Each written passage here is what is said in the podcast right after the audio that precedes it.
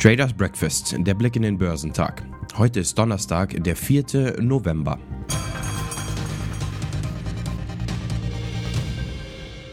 Auf den mit Spannung erwarteten Zinsentscheid der US-Notenbank Federal Reserve reagierte die Wall Street mit Kursgewinn.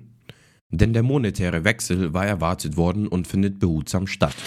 Die Aktien im asiatisch-pazifischen Raum legten im Donnerstagshandel zu nachdem die US-Notenbank angekündigt hatte, das Tempo ihrer Anleihekäufe Ende November zu drosseln. Der japanische Nikkei stieg um 0,78 Prozent. Der südkoreanische Kospi kletterte ebenfalls um 0,46 Prozent. Auf dem chinesischen Festland stieg der Shanghai Composite um 0,64 Prozent, während der Shenzhen Component um 1,2 Prozent zulegte. Der Hang Seng Index in Hongkong stieg um 0,27 Prozent. Die australischen Aktien legten im Handel zu. Der S&P ASX 200 stieg um 0,38% Die Aktienkurse in den USA stiegen am Mittwoch auf neue Rekorde, nachdem die Federal Reserve ihre lang erwartete Ankündigung gemacht hatte, die monatlichen Anleihekäufe während der Pandemie zu verlangsamen.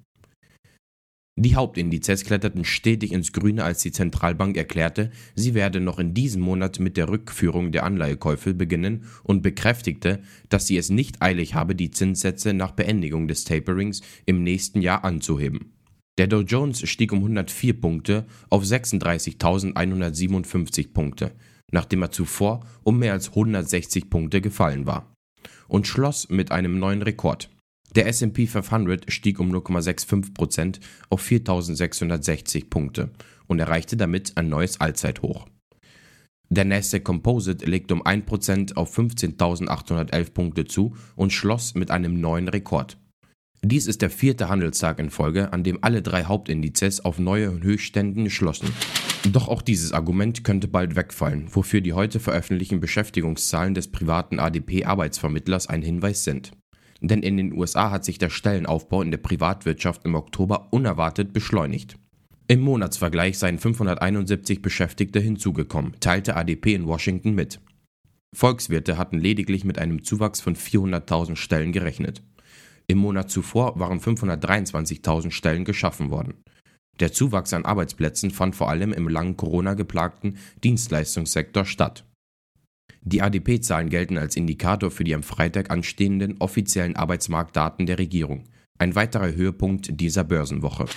Wie erwartet hat die Fed am Abend den Einstieg vom Ausstieg ihrer ultraexpansiven Geldpolitik bekannt gegeben.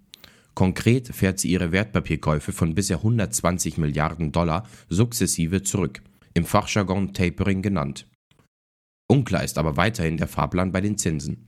Fed-Chef Powell bestätigt in seiner Pressekonferenz seine Auffassung, dass es sich bei den derzeit höheren Inflationsraten um temporäre Entwicklungen handelt. Von der Richtigkeit dieser Annahme, die zuletzt immer wieder angezweifelt worden war, dürfte wohl maßgeblich auch der zukünftige Zinskurs der Bank abhängen. Top-Performer am Dow Jones waren Walgreens Boots Alliance, Nike und Amgen. Im S&P 500 überzeugten FMC, Centene und Weyerhaeuser am meisten. Im technologielastigen NASDAQ 100 legten T-Mobile US, Insight und NXP Semiconductors die beste Performance hin. Wie meist vor wichtigen Zinsentscheidungen großer Notenbanken haben sich die Anleger gestern bedeckt gehalten. Der DAX schloss wenig verändert bei 15.959 Punkten. Trotz zahlreicher Quartalsergebnisse handelte der Index dabei in einer engen Bandbreite zwischen 15.922 und 15.972 Punkten. Er bleibt damit weiter in Schlagweite seines Rekordhochs aus dem August bei 16.030 Punkten. Die Arbeitslosigkeit in der Eurozone ist auch im September gefallen. Die Arbeitslosenquote sank gegenüber dem Vormonat um 0,1 Prozentpunkt auf 7,4 Prozent, wie das Statistikamt Eurostat in Luxemburg mitteilte. Gegenüber September 2020 ging die Quote deutlich um 1,2 Punkte zurück. In der Europäischen Union betrug die Arbeitslosenquote 6,7 Prozent.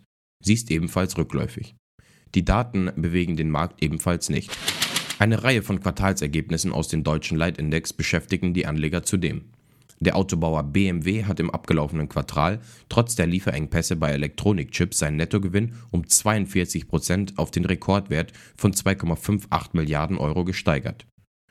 Der Halbleitermangel habe das Fahrzeugangebot verknappt und BMW habe höhere Preise für seine Neu- und Gebrauchtwagen durchsetzen können, so das Unternehmen.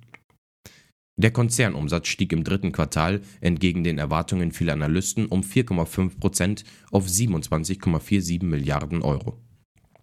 Top-Performer am DAX waren HelloFresh, Merck und Deutsche Telekom.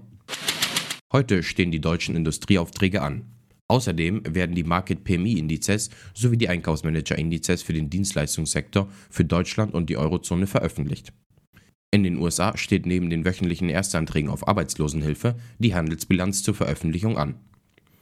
Geschäftszahlen kommen unter anderem von Brenntag, Deutsche Post, Heidelberg Zement, Siemens Healthineers, Vonovia, Eichstron, Commerzbank, Compo Group, Dürr, Freenet, Hannover Rück, Hugo Boss, Lanxess, Pro7 Sat1, New Borg, Pfeiffer Vacuum, PVA Tepler, RTL, Credit Suisse, ING Group, Telefonica, Alibaba, Barrick Gold, Expedia, Mercado Libre, Moderna, Monster Beverage, News Corp und Viacom.